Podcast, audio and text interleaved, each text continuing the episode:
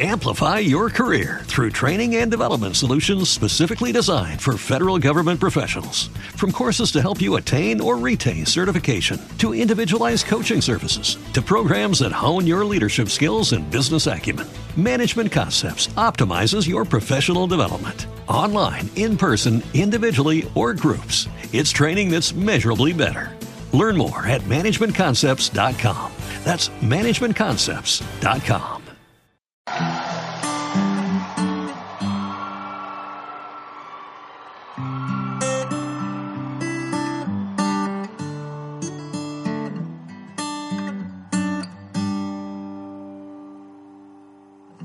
Tell me something, girl. Are you happy in this modern world? Or do you need more? Bienvenidos a una nueva edición del podcast de Fan Fan. Hoy nos acompaña una, una persona, una joven que apareció en el escaparate nacional en aquellos días en los que estábamos encerrados en casa. Salíamos solo para comprar víveres, vivíamos en silencio y en la calle tan solo se escuchaba el sonido de los aplausos al caer la tarde.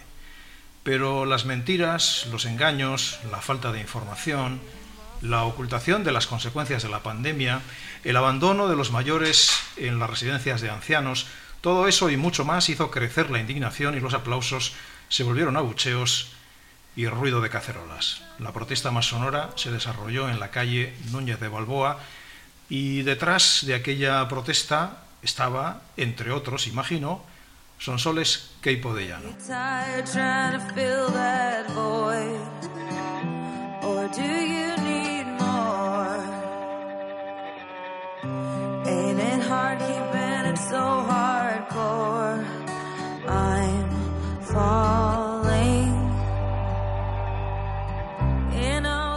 Sonsoles, bienvenida. Muchísimas gracias. ¿Cómo surgió todo aquello? Bueno, pues realmente creo que lo has descrito muy bien. Muy bien. Esa es la sensación que teníamos un poco todos los españoles, eh, no solo en Madrid, sino en, sino en toda España, de estar encerrados, esa sensación de, de impotencia, de, de falta total de transparencia eh, por parte de, de un gobierno y, y de sentirnos abandonados, ¿no? Realmente todo estalló cuando la policía nos cortó la calle en Núñez de Balboa, eh, empezó a eh, vigilarlos sin, sin ningún motivo. Fue a casa del DJ eh, a pedirle los datos por agitador político y bueno, todo eso generó un- una tensión en la calle brutal que, hizo explotar esa, impotencia que todos sentíamos. Enseguida se os eh, por parte de algunos elementos del gobierno y de sus socios de pijos derechistas que se atrevían a levantar la voz, a protestar. Es decir, Podemos decía que hay calles que no tienen derecho a expresarse. ¿Eso a ti qué te pareció? Bueno, pues eh, para empezar, eh, viniendo de gente que se supone que se ha abanderado de, la igualdad ¿no? y, de no discriminar, pues me, pa- me parece una falta de coherencia absoluta. Y luego teniendo en cuenta que es un movimiento que se replicó por toda España, por todas las calles de Madrid. Eh, a mí me llegaban mensajes de zonas eh, de Vallecas, o sea, de zonas de, de diferentes pueblos de toda España. Ya no era en una calle, ¿no? Y quien no lo quiere ver, quien no lo quiere ver es porque no quiere. ¿Tú tenías ya conciencia política o digamos que toda esta situación es lo que te ha despertado a ti la vocación, las ganas de, estar, de intervenir, de decir, de opinar y de que se cuente con tu voz? Yo sí tenía conciencia política, pero es verdad que igual que nos pasaba a muchos, eh, la tenía un poco silenciada por, por esa impotencia de, de creer que nuestro futuro está en manos de los políticos. Y realmente a raíz de, de todo lo que pasó en Núñez de Balboa es cuando, cuando se ha despertado un poco. Siempre lo que sí he tenido más presente es mucha eh, conciencia social y, bueno, creo que son dos conciencias imprescindibles en estos momentos. ¿Y eso cómo se articula? Me imagino que te han invitado de algún partido político a formar parte de sus filas, que te han invitado también de algún medio de comunicación para eh, que tu voz sea eh, una voz en el concierto de los creadores de opinión. Cuéntame qué es lo que ocurre a partir de lo que yo llamaba tu salida al escaparate nacional. Pues bueno, realmente he tenido la oportunidad de conocer eh, personas interesantísimas que están haciendo una, una, labor espectacular en el panorama político y también de medios de, de comunicación. ¿no? Eh, yo colaboro con, con, todos los que puedo desde mi, desde mi posición. Eh, y creo sinceramente que soy mucho más útil desde la sociedad civil que desde ningún grupo político. Entonces creo que mi sitio está aquí. ¿Te genera desconfianza el eh, pertenecer a un partido político o, crees que te limita a la hora de eh, modular tu voz? Creo que hay diferentes motivos, ¿no? Para empezar, eh, realmente la estructura política creo que está, que está muy corrompida. Sí que creo que hay personas con valores dentro de la política, pero creo que tienen un trabajo muy difícil si quieren cambiar las cosas desde ahí. Y luego, por otra parte, no hay ningún partido en este momento con el que me sienta 100% identificada. Y, y, bueno, como tú muy bien has dicho, soy más libre, ¿no? Desde la representación de mí misma, ¿no?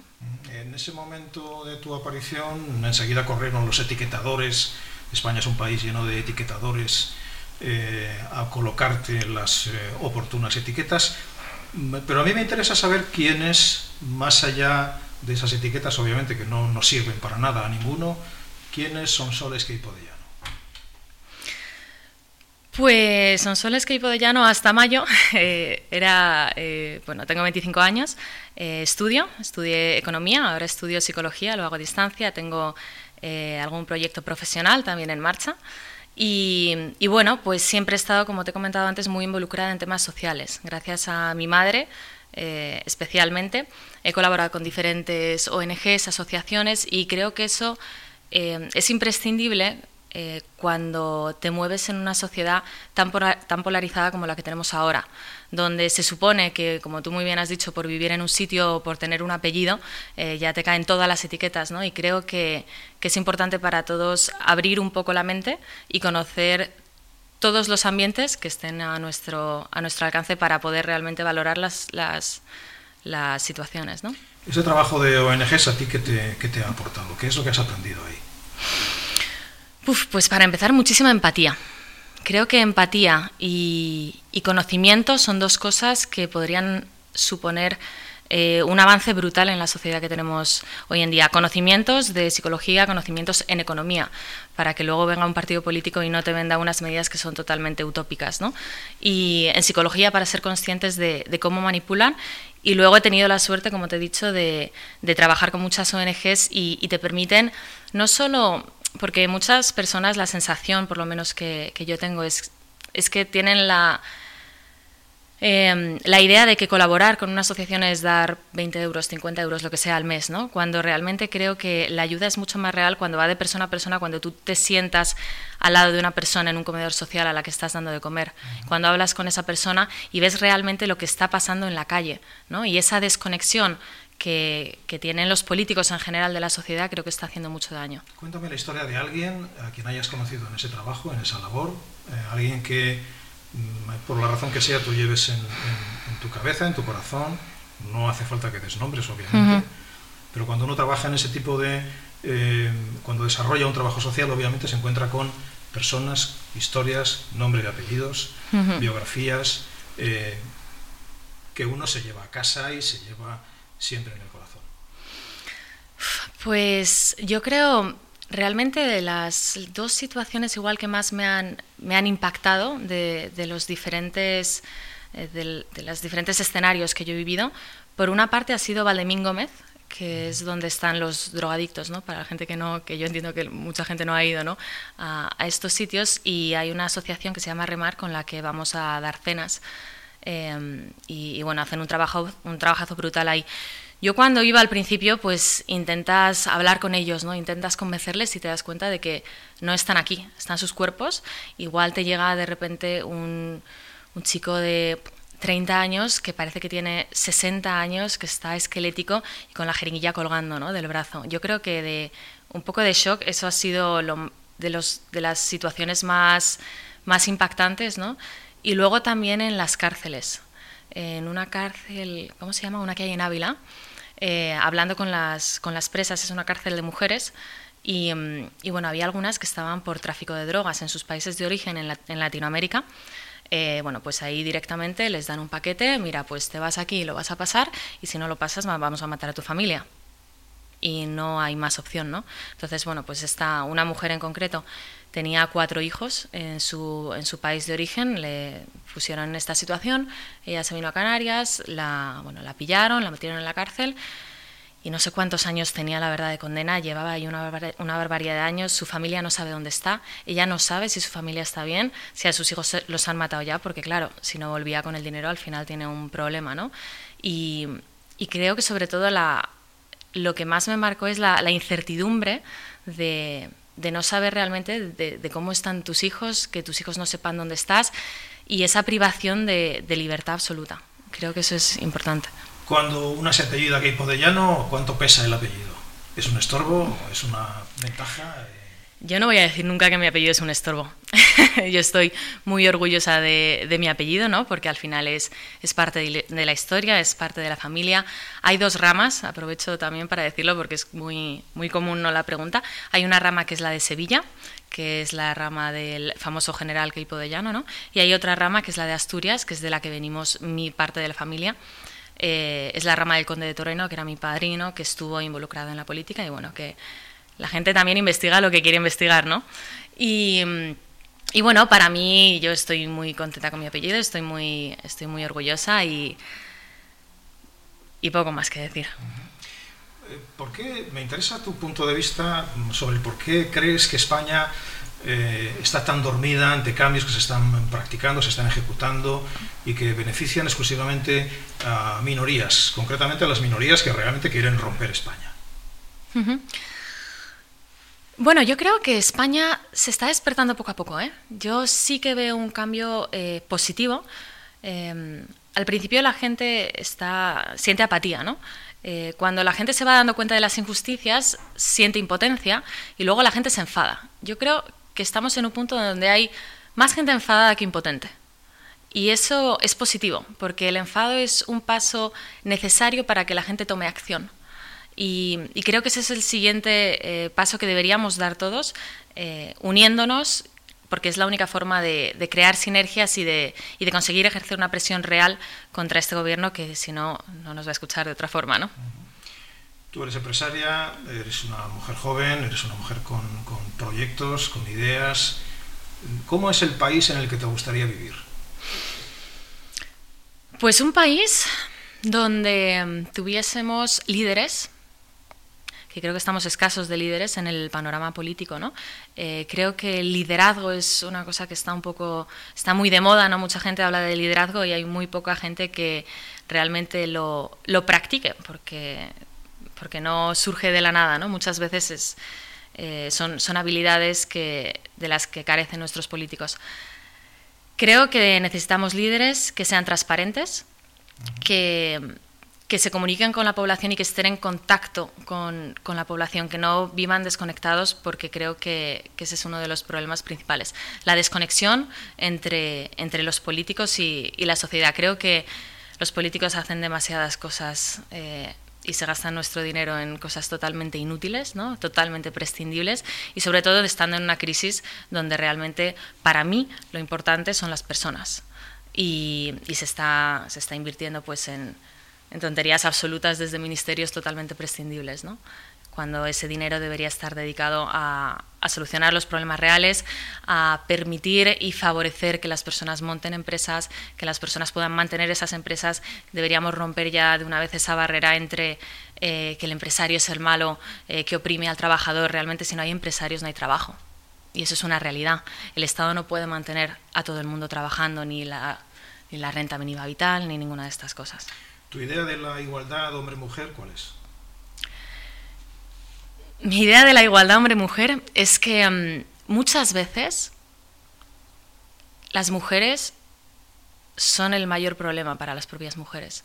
Creo que um, con todo este movimiento feminista, que creo que tuvo un origen positivo, eh, se ha victimizado a la mujer, haciéndola sentir menos, y, y bueno, y se ha y se ha generado un odio hacia el hombre brutal. Yo nunca me he sentido menos por ser mujer, yo estoy eh, feliz de, ser mujer, nunca me, he sentido discriminada y, creo que somos diferentes, eso es una realidad, y la gente que no lo quiera ver, pues, pues que le falta clase de, de biología, de, de psicología incluso en el cerebro. Yo estudio psicología, somos diferentes. Entonces, bueno, que yo creo en la igualdad ante la ley, no en una igualdad forzada de que tengamos que ir todos fabricados en serie, eh, unisex, como se pretende. Mm, ¿Crees que hace falta un ministerio de igualdad? Tal y como está planteado ahora mismo, no. Tal y como está planteado ahora mismo, no. Eh, el machismo es un problema real. Gracias a Dios eh, es un problema que, que, ha, que ha perdido muchísima fuerza en los últimos años. O sea, hemos avanzado eh, a pasos agigantados y quien, y quien no lo quiera ver, pues es que es que En- vive en otro En, universo. en Occidente. luego En totalmente, ¿no? Estamos hablando un poco de, de, de nuestro mundo. de nuestro mundo, ¿no?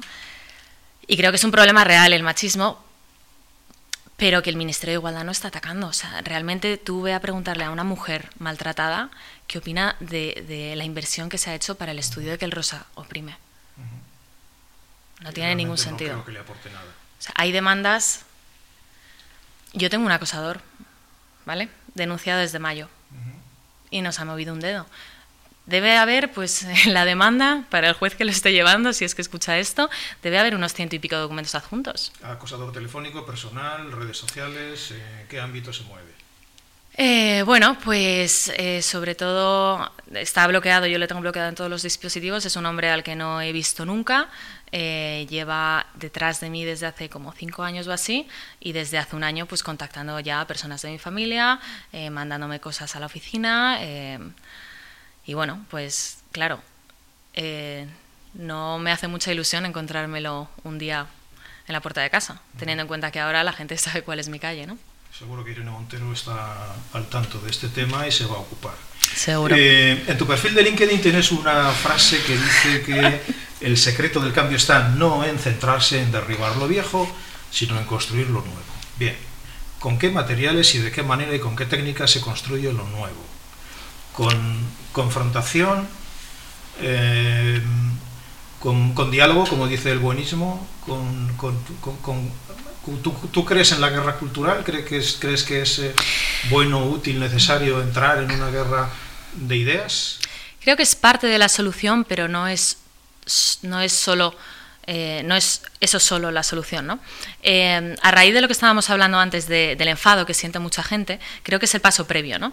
Eh, centrarse en destruir lo que hay ahora, pues es donde está, donde hay mucha gente, ¿no? O sea, cuando se oyen estos eslogans en las manifestaciones, gobierno de dimisión, todo eso es porque la gente quiere cargarse lo que hay ahora. Y eso es una realidad, pero hay que ver, como tú muy bien dices, qué queremos construir después. Yo creo que la herramienta principal que tenemos es la responsabilidad individual. Eso es con lo que podemos contar ahora mismo todos. Con nuestra responsabilidad individual, ¿qué podemos hacer? Unirnos a gente que piense como nosotros. Hay un montón de asociaciones haciendo un trabajo espectacular en defensa de los diferentes derechos, de las diferentes eh, eh, libertades, de las diferentes causas, y todos podemos buscar ese grupo con el que poder hacer eh, presión, asociaciones. Al final, construir creo que se hace en sociedad y, y asumiendo nuestro papel, ¿no? un papel activo dentro de la sociedad.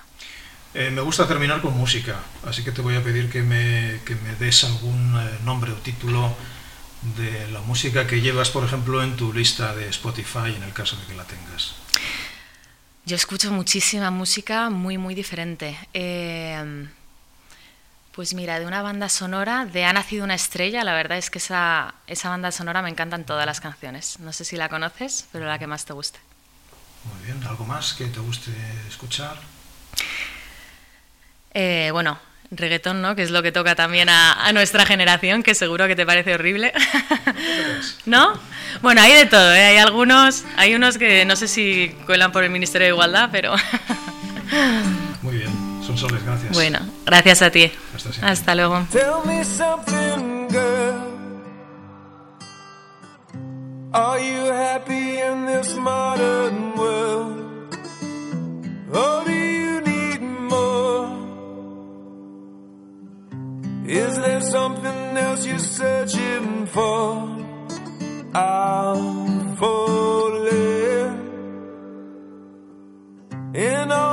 the times, I find myself longing for change. And in the bad times, I fear myself.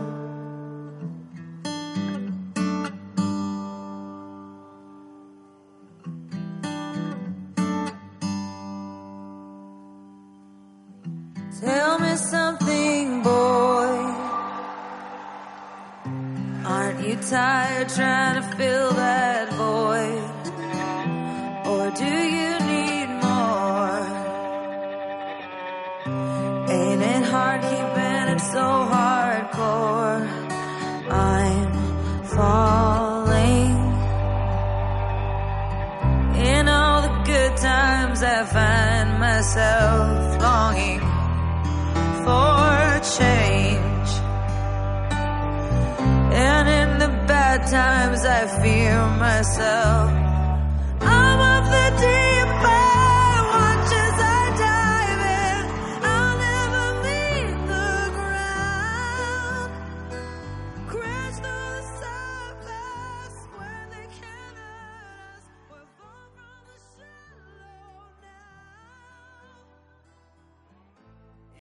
Amplify your career through training and development solutions specifically designed for federal government professionals. From courses to help you attain or retain certification, to individualized coaching services, to programs that hone your leadership skills and business acumen, Management Concepts optimizes your professional development. Online, in person, individually, or groups, it's training that's measurably better. Learn more at managementconcepts.com. That's managementconcepts.com.